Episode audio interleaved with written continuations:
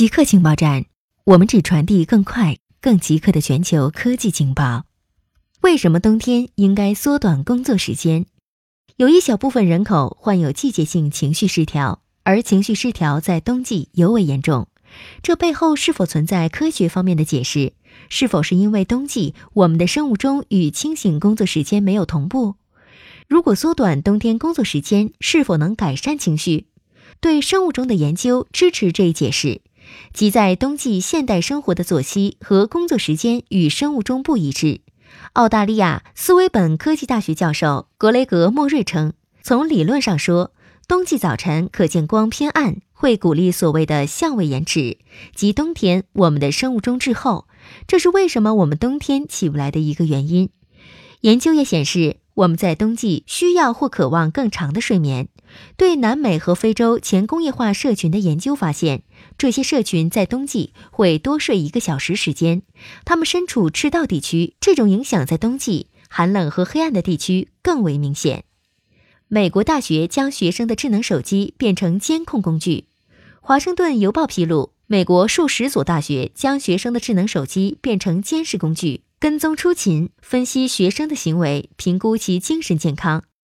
有一家公司还根据学生去图书馆的次数等因素去计算风险分数。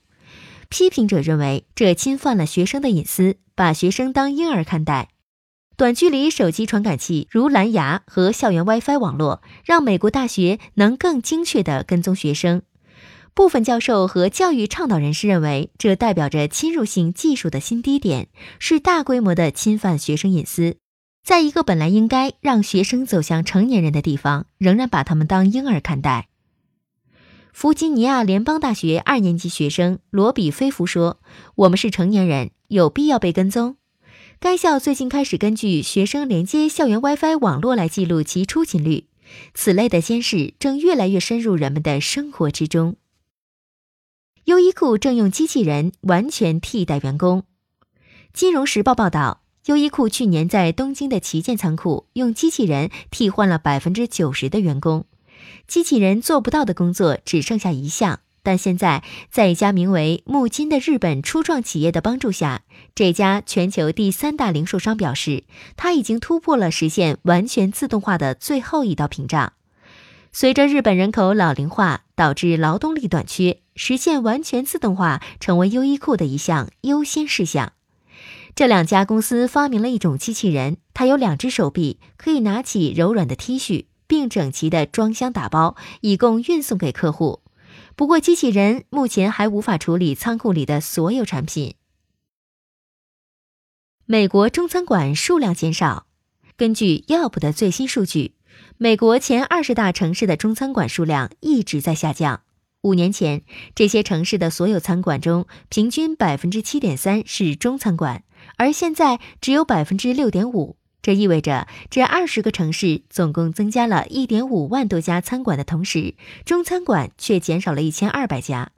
即使在旧金山这个美国最古老的唐人街所在地，中餐馆的比例已从百分之十下降到了百分之八点八。人们对中餐的兴趣似乎并没有减退。中餐馆数量减少的一个很大的原因，被认为是第二代华人的经济流动性。年长一辈退休，而子女有着更好的工作，无意接受。基因编辑番茄能在楼顶种植。冷泉港实验室的扎克利普曼教授及其团队在《自然生物》杂志上报告称，他们通过基因编辑技术培育出一种都市番茄。这种番茄的特点是树状的，就好比一束玫瑰花，只不过用番茄取代了玫瑰。它们的成熟期很短，在四十天内即可收获。都市农业系统通常需要紧凑的植物，这些植物可以挤在狭窄的空间内，例如在仓库中分层种植。为了弥补有限空间对农作物产量的限制，都市农场可以在气候受控的条件下全年运作。这样，即使种植空间很小，但每年也能收获很多食物。固定时间，固定地点，我们下次再见。